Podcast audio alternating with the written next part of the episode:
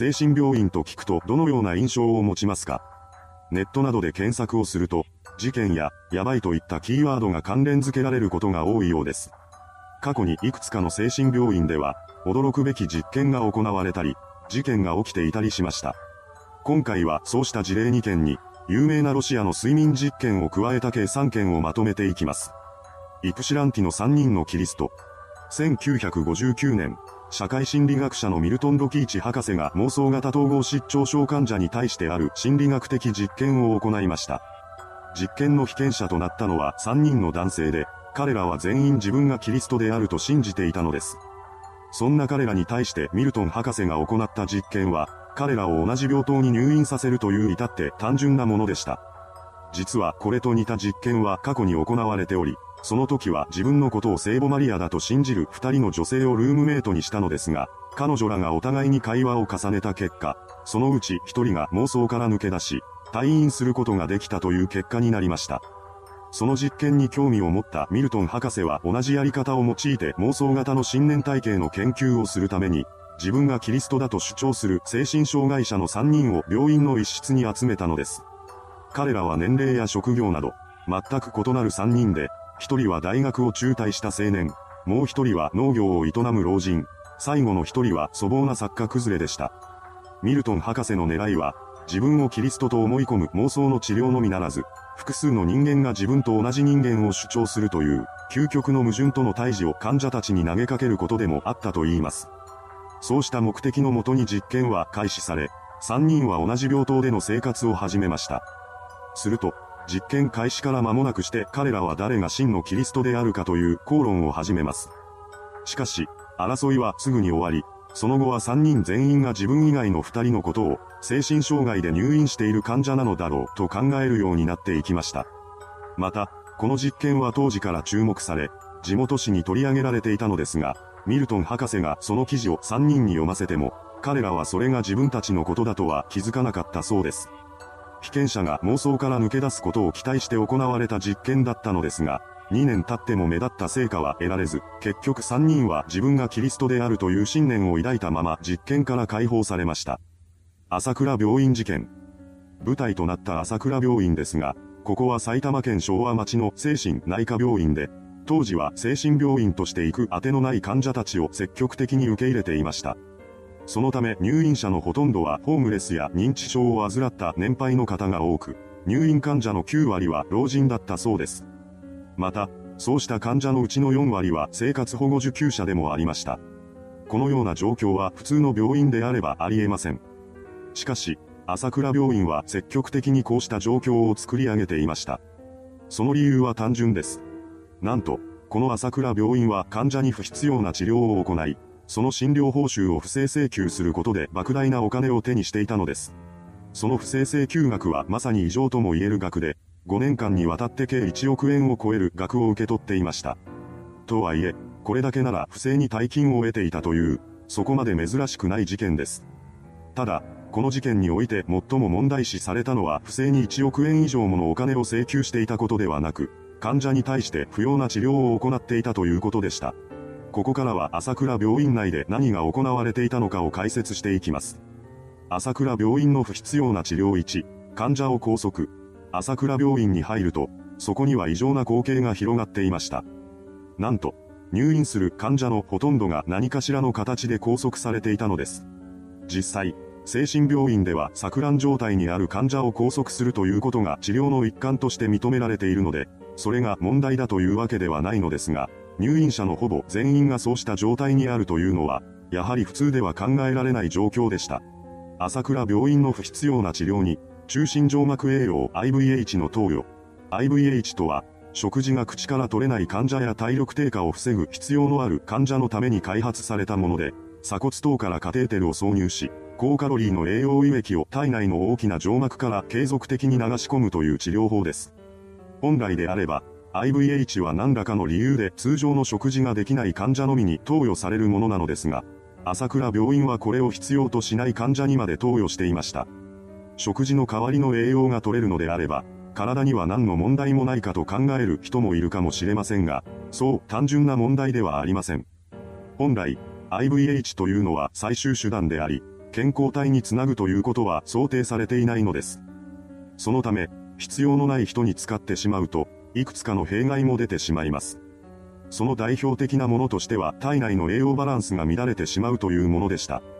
IVH は非常に栄養が偏っているため、そうした状況になってしまうのが当然です。朝倉病院はそのようにして体調不良を起こした患者の治療を行い、さらに多くの治療報酬を受け取っていました。そのようにして不当な治療を行い、不正に医療報酬を得続けていた朝倉病院でしたが、元職員が病院内で行われている悪事を告発したことで、ついに事件は明るみに出ました。患者の拘束と IVH の不正投与はすぐに証明され、その他にも、手術室以外の一般病室で手術を行っていたという違法行為まで発覚します。それを受け、国は朝倉病院に対して健康保険法に基づく保険医療機関の指定取り消し処分を言い渡します。そしてそれからしばらく経った2001年7月16日、朝倉病院は埼玉県に病院の廃止届を提出し、廃院となったのです。しかし、これはあくまでも診療報酬などの不正受給による保険医療機関指定の取り消しとして廃院になっただけで、不必要な治療を行っていたことについては容疑をかけられていません。また、朝倉病院がなくなったことで、患者の転院先がないという問題も新たに生じてしまいました。病院の閉鎖まで1ヶ月を切った時点で、まだ120人以上の患者は転院先が決まっていなかったのです。この状況に対して、朝倉病院の職員は次のように話しました。ここにいるのは、どこの病院でも持て余した患者たちです。どんな患者さんも、最後まで面倒を見ますと説明して受け入れてきました。ここを出てしまえば、行き場がない人ばかりですよ。この言葉の裏には、精神病院の実態と転院を繰り返してきた患者を朝倉病院が最後に引き取ってきたという事実があったようです。7月16日に廃院になることが決まり、朝倉病院は、連絡のつく患者の家族を呼んで転院の説明会を開いたのですが、その日呼び出された家族は、口を揃えて、また3ヶ月で出されてしまうのですか、と言いました。実はこの、3ヶ月というキーワードに医療業界の深い闇が存在するのです。呼び出された家族が言ったように、入院期間が3ヶ月を超えると病院を出されてしまう患者が多くいます。この理由は単純で、その期間を超えての入院は診療報酬が下がってしまうという仕組みがあるのです。そのため3ヶ月を過ぎると退院を迫られ、病院間でたらい回しにされるという患者が後を絶ちません。精神病床の利用率はどの病院も9割近く、空きベッドはほとんどないそうです。それに加えて一人身の生活保護費受給者は断られやすいということもあり、転院先はなかなか見つかりませんでした。この状況を目の当たりにした朝倉病院の職員は次のように語り出したそうです。不正請求は事実だと認めます。ですが、非難を浴びた患者の拘束については精神保健指定医の判断に基づいているため問題ないですし、中心静脈栄養 IVH についても患者のためを思ってやった治療行為だと信じています。現実にこうして受け皿がない以上、患者さんが最後までいられる居場所も必要ではないですか。朝倉病院がなくなっても、システムが今のままでは何も解決しない。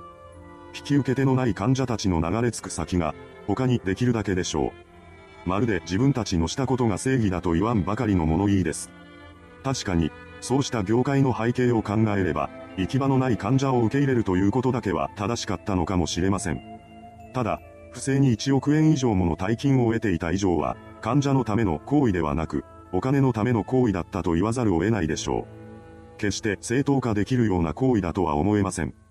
結局、残された患者たちの転院先が決まったのかまでは報道されず、その後のことは不明です。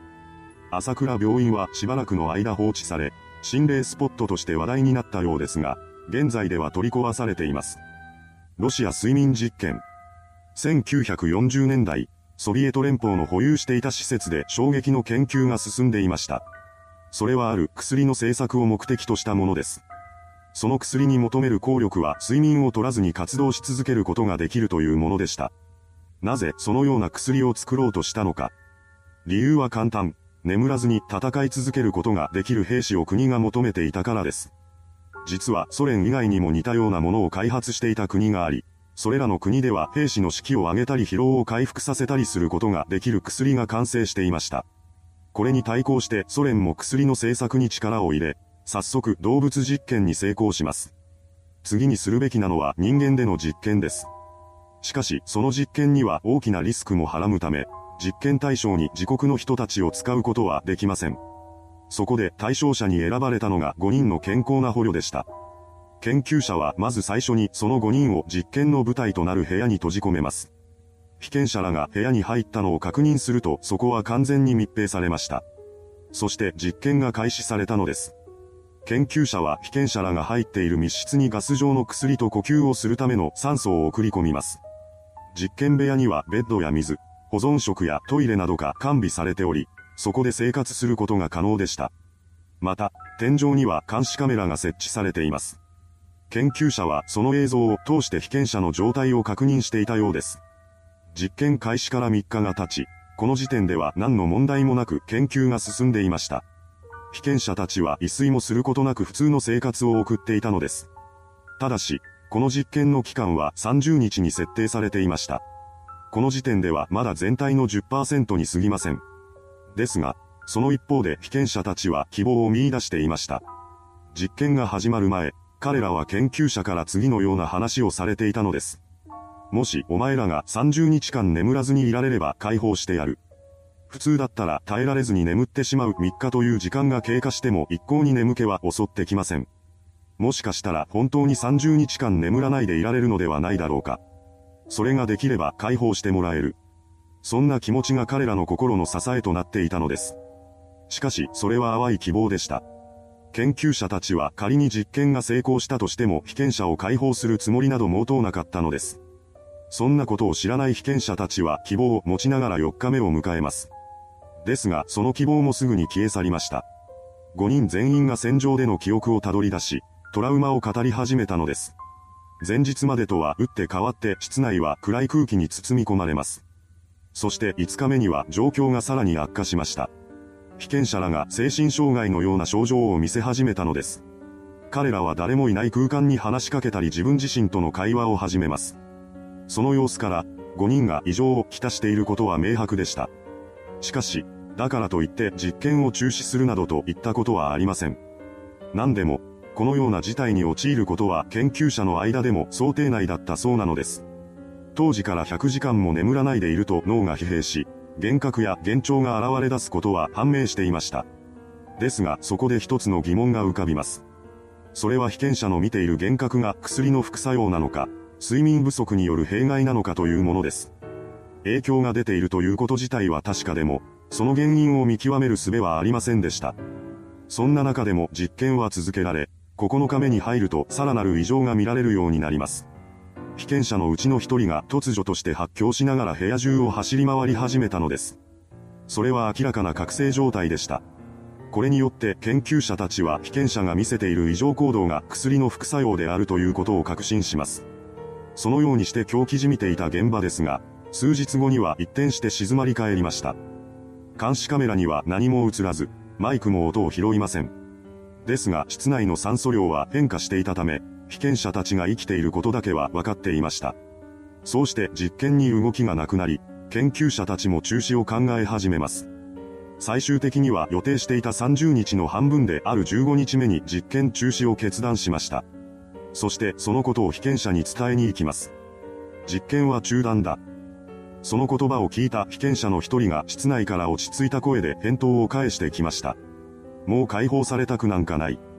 研究者はその言葉を無視してガスを止めます。そして外の空気を送り込みました。すると実験室は衝撃の事態に陥ります。被験者が悲鳴を上げながらガスをくれと騒ぎ立てたのです。それは完全に禁断症状でした。そう、ソ連が開発していたガスには依存性があったのです。そんなことに気づきながらも研究者たちは実験室のドアを開けます。そして彼らが部屋に入ると、目の前には悲惨な光景が広がっていました。なんと、被験者たちの体の一部がそこら中に広がっていたのです。その惨状を目にした研究者は自分たちがとんでもない実験をしてしまったということを自覚します。彼らは恐怖に震えながらも軍隊に連絡を入れました。それを受けた兵士たちがすぐさま現場に駆けつけ、被験者を部屋から出そうとします。しかし、当の5人は必死の抵抗を見せたのです。何としても部屋から出るまいとし、兵士に掴みかかります。彼らの腕力は異常に強く、とても15日間寝てない人の体力とは思えませんでした。兵士たちが手こずっているのを見て、研究者は鎮静剤を持ってきます。それはとても強力なもので、野生のヘラジカを一発でおとなしくさせるほどのものでした。しかし、それを撃っても被験者は暴れ続けます。その姿はもはや人間の息を逸脱していました。乱闘の中で研究者の一人は骨折、5人の兵士が亡くなってしまいます。被験者側も2人が亡くなり、生き残った3人は厳重に拘束されました。そのまま3人は手術室に運ばれ、怪我の治療が始まりました。ですが間もなくして1人が亡くなってしまいます。医者は残った2人の手術に集中しました。その手術中、2人の被験者らは笑い続けています。何か伝えたいことがあるのかもしれないと考えた看護師が3人のうちの1人に紙とペンを渡すと、彼はそこに、切り刻み続けてくれと書き込みました。また、もう一人はなおも、ガスをくれと言い続けます。そこで医師が理由を尋ねると、被験者は起き続けなくちゃいけないんだと答えました。そこまで理性を失っても、30日間眠らなければ解放してやるという言葉は忘れていなかったのです。そんな姿を見ていたソ連国家保安委員会のエージェントが彼らにもう一度ガスを与えてその様子を伺います。すると二人は平静を取り戻し、スラスラと話し始めました。しかし、ほどなくしてもう一人も亡くなってしまい、最後の一人も廃人同然になってしまいます。現場は騒然としていました。最終的に一人になってしまった被験者に対して研究者はこう言い放ちます。こんな奴と一緒にいるのはごめんだ。お前は一体何なんだこの問いかけに対して最後の被験者は次のように答えました。そんなことも忘れてしまったのか。俺たちはお前たちだ。俺たちはお前たちの心の中に潜む狂気だ。お前たちの最も奥深くに眠る獣のような心の中で、いつも自由になれる瞬間を願っている。毎晩お前のベッドに忍び寄りお前が眠りの中に逃げ込むとき、お前を動くことも話すこともできないようにするんだ。